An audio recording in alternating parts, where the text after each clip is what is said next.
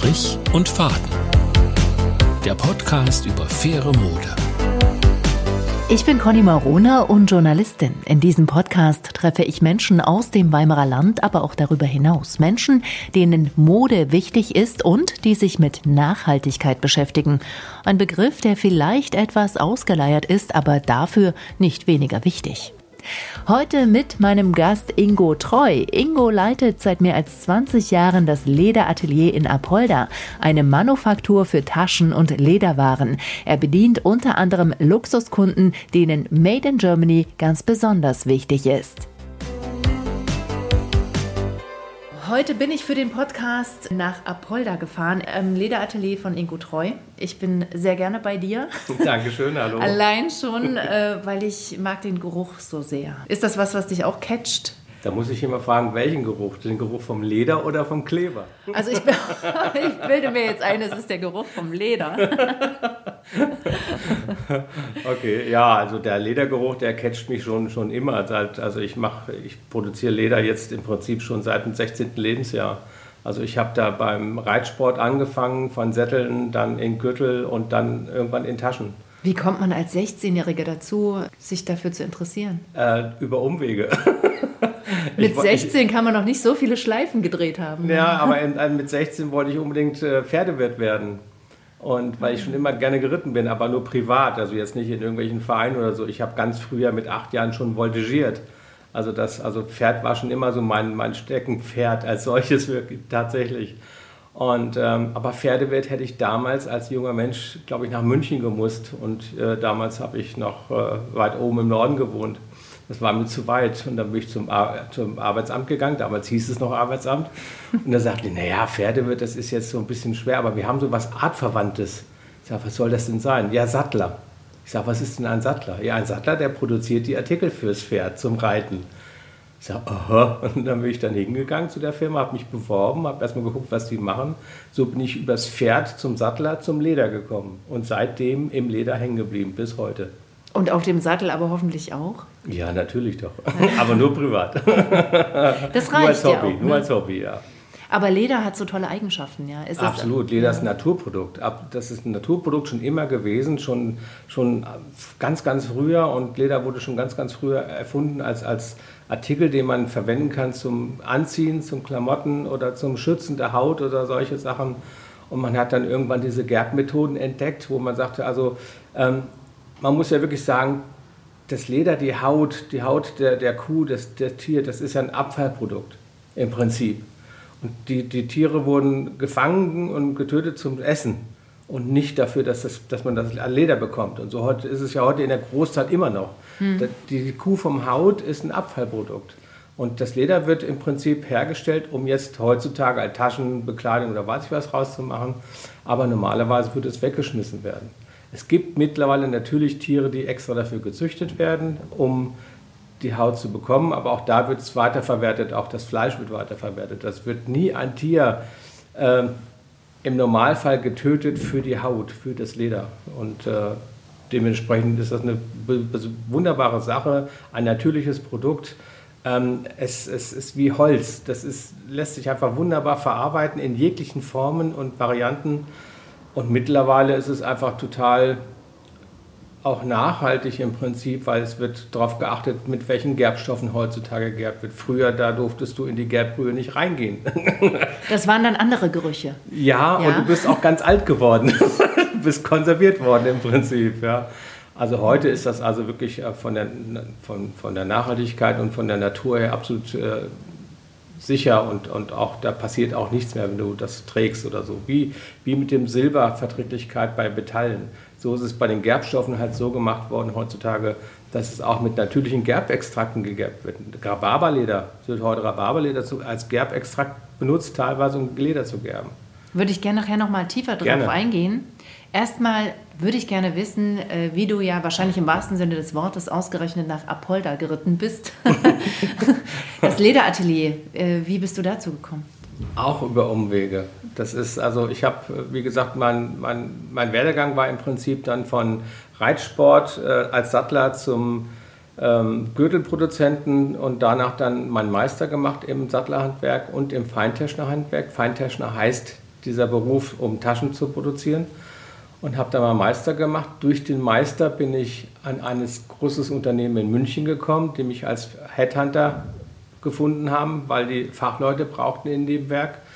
Und von München aus, von dem Haupt, von dieser großen Firma, hatten die in Apolda eine Zweigstelle hier im Lederatelier. Und diese Hauptfirma, diese große, hatte halt vier eigene Betriebe: Berlin, Ulm, Offenbach und Apolda. Drei Firmen sind geschlossen worden und nur Apolda ist hängen geblieben. Mittlerweile ist die große Firma auch aufgelöst. Ja, und äh, Apolda hat mich damals angerufen, hat gesagt, äh, Ingo, kannst du mal kommen, wir haben hier ein Problem. Das war, ach, also ich kenne das Unternehmen in der Apolda seit 1993 durch dieses große Unternehmen in München. Mhm. Und äh, 98, 99 bin ich angerufen worden, da war ich dann in, in Spanien, Andalusien, auch äh, Hauptwerk von, vom Lederbereich.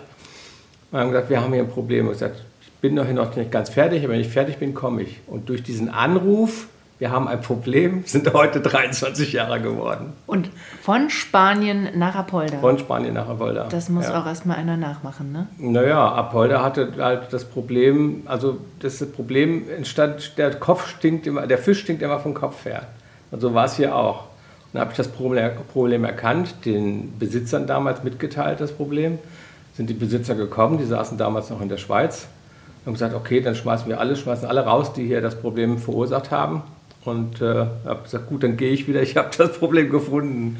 Ja, dann machen wir den Laden zu. Ich sage, nee, den Laden zumachen können Sie nicht. Hier ist so viel Know-how drin von den Leuten, das können Sie nicht bringen. Ja, dann finden Sie jemanden, der das macht. Wir haben keinen gefunden. Doch, Sie haben dann, dann einen gefunden. Einer die Hand gehoben.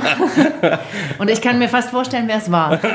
ja, aber so bin ich dazu gekommen. Ich wollte das nie machen, eigenen Betrieb führen oder so. Aber ich habe immer gedacht, da kannst du endlich das mal probieren, was du früher an deinen eigenen Chefs kritisiert hast.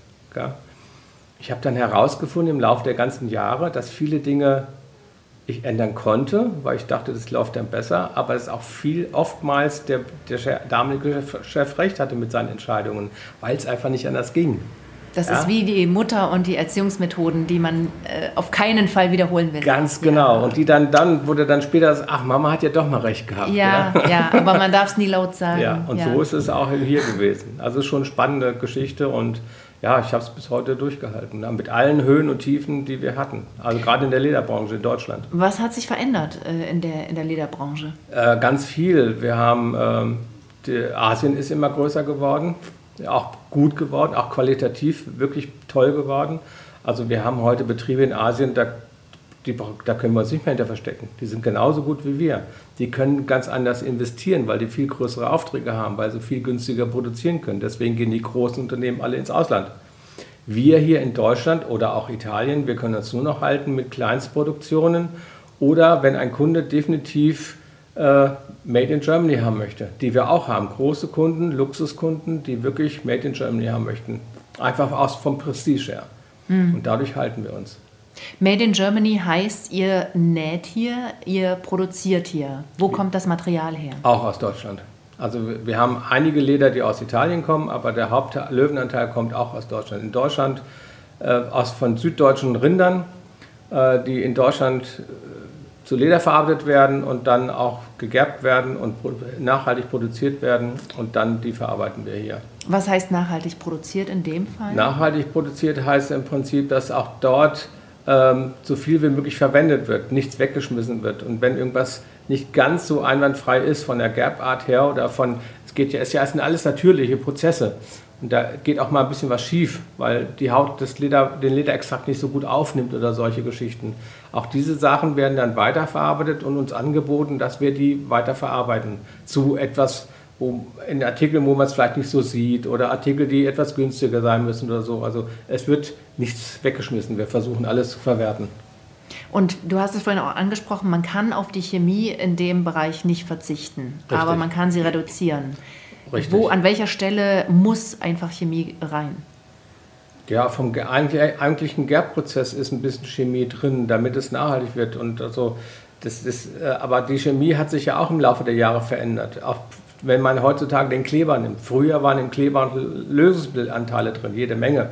Ja, da, da hast du halt, wie ich vorhin sagte, was hast du, liebst du, welchen Geruch, das Leder oder den Kleber? Ja. Da hast du drüber gehangen über den Kleber und warst nach einem halben Tag, brauchtest du dann abends keinen Alkohol mehr trinken. Ja? Das ist heute nicht mehr ja. so. Heute sind die Lösungsmittelanteile raus aus dem Kleber.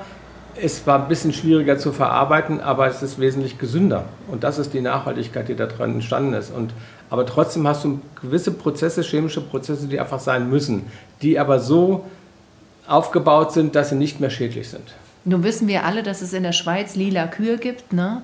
Ist ja. klar und deswegen auch lila Handtaschen. Aber wie werden deine Handtaschen rot zum Beispiel? Das sind äh, Farbstoffe, die mittlerweile, es gibt ja, die Natur gibt ja ganz viele Farbstoffe vor. Oh, das ist ja, so viele Farben haben wir noch gar nicht gesehen, was die Natur vorgibt. Und da wird immer wieder herausgefunden, was kann man einsetzen, welche Sachen kann man kombinieren und das werden natürliche Farbstoffe, wird das wieder eingefärbt. Wie wichtig ist dir das, dass du weißt, äh, es ist natürlich gefärbt, mein Leder kommt tatsächlich aus Deutschland? Äh sehr wichtig, sehr wichtig. Ich möchte, ich möchte einfach nicht, dass meine Kunden beim Tragen der, der Handtasche oder des Koffers oder äh, äh was immer man trägt, Rucksack zum Beispiel, dass die irgendwelche Pusteln nachher kriegen, weil sie es auf der Haut tragen oder so. Also von daher ist es sehr, sehr wichtig. Es gibt ja auch diese, äh, diese wie gesagt, diese, diese Allergie der Menschen bei Metallen. Ähm, wenn die dann den äh, Hosenknopf an dem Bauch haben, dann kriegen sie ja einen Ausschlag. Und da ist es ja auch so, da setzen wir auch Sachen ein, dass das alles nicht passiert. Und die Kunden selber, verlangen die das immer ja. mehr? Oder? Ja. Also vor zehn Jahren war das da schon Thema? Teilweise, teilweise, aber heute ist es schon wirklich extrem. Also es gibt Kunden, für die dürften wir gar nicht produzieren, wenn es anders wäre. Mhm. Die versagen, wir brauchen das. Es gibt eine REACH-Norm zum Beispiel beim Leder, nach der, nach der gegerbt werden muss. Das heißt, dass es also keine äh, gefährlichen Stoffe in den Gerbstoffen enthalten sind. Das wird auf europäischer Norm wird das überwacht. Das ist auch gut so. Und wenn, wenn du das dann jetzt nicht einsetzt und das nicht nach, nachführen kannst, dass du das einsetzt, dann sagen die Kunden, dann darfst du für uns nicht mehr produzieren. Also es, es gibt tatsächlich dieses Siegel bzw. diese Norm, nach der ja. ihr arbeitet. Hm. Jeder Correct. deutsche äh, Leder, äh, jede Manufaktur oder sollte, oder ist das so eine so, fakultative Sache? So, sollte, sollte. Also hm. ähm, ich gehe davon aus, dass es heute in Deutschland oder in Italien, in Europa, also jeder macht. Hm. Ja, also es gibt genug Leute, ähm, gibt auch andere Produktionsstätten, die das nicht brauchen.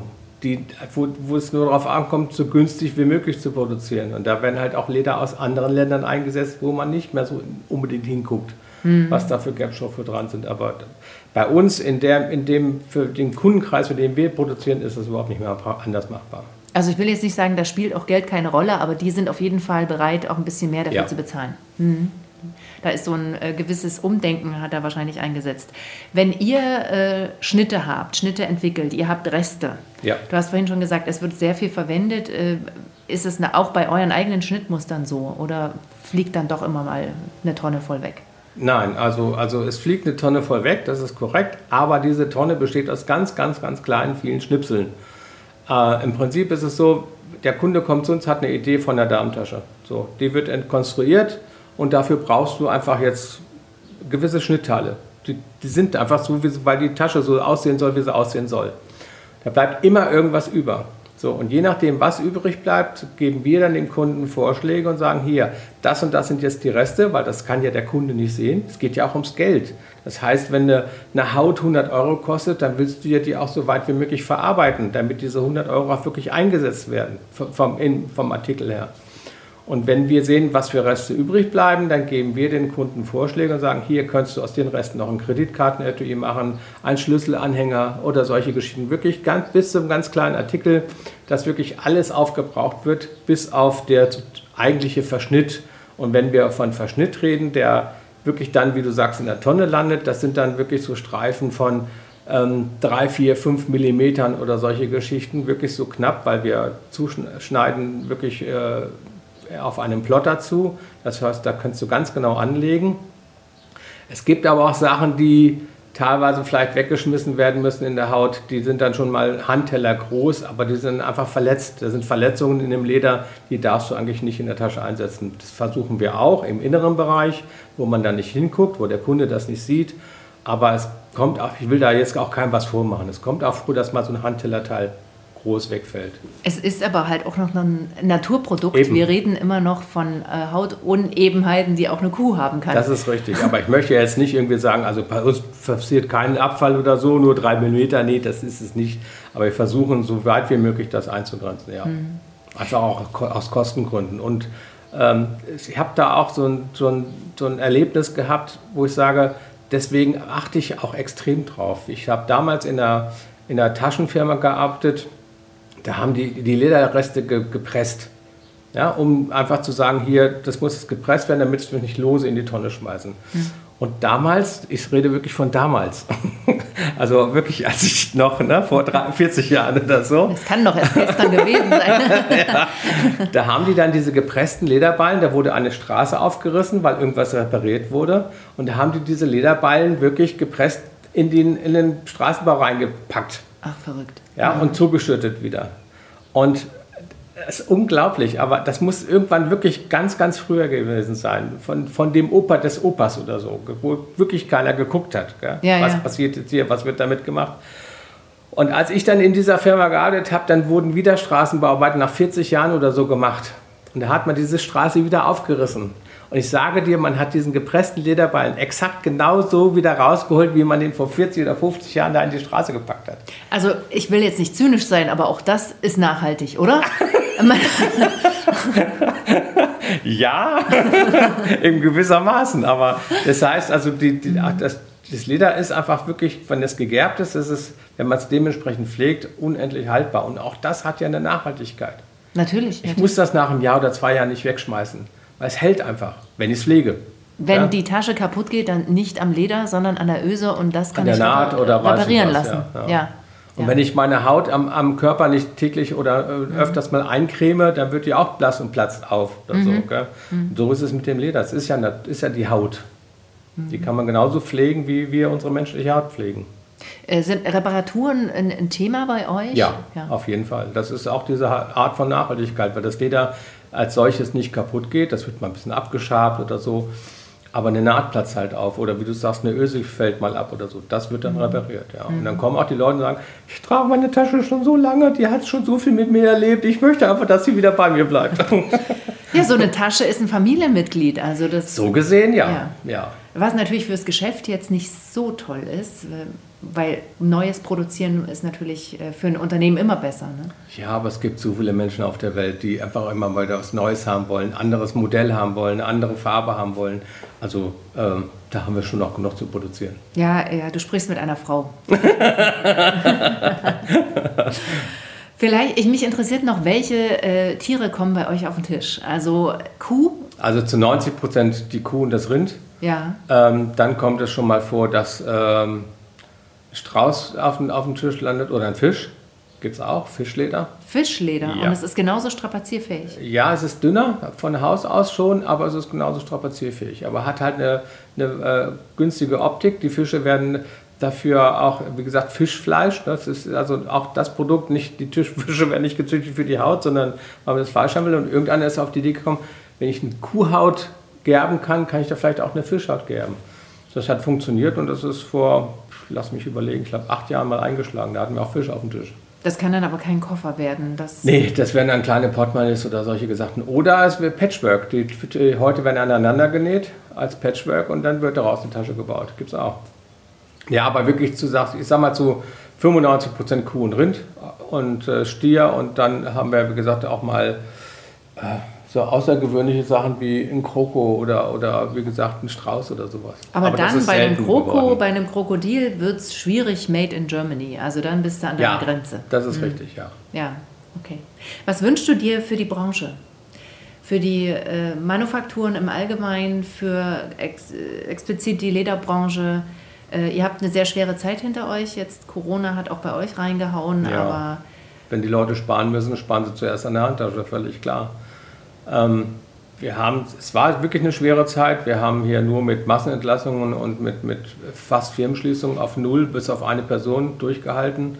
Ich selber bin äh, losgegangen, habe beim Rewe Regale aufge, aufgefüllt, um irgendwie Geld an Geld zu bekommen, um die Firma aufrechtzuerhalten. Das hat geklappt mit Zähneknirschen, ganz viel Zähneknirschen, nach, mit neuen Möglichkeiten suchen. Was wünsche ich mir für die Firma? Eigentlich nur, dass wir weiter produzieren dürfen. Dass wir Kunden haben, die sagen, ja, nach wie vor Made in Germany, das ist toll. Äh, wir haben eine gute Qualität und äh, wir arbeiten mit einwandfreien Materialien. Also es steht und fällt mit den Kunden, die einfach bewusst kaufen sollen ja. und äh, vielleicht auch zweimal mehr gucken, wo es hergestellt ist. Genau. Okay. Tausend Dank. Gerne.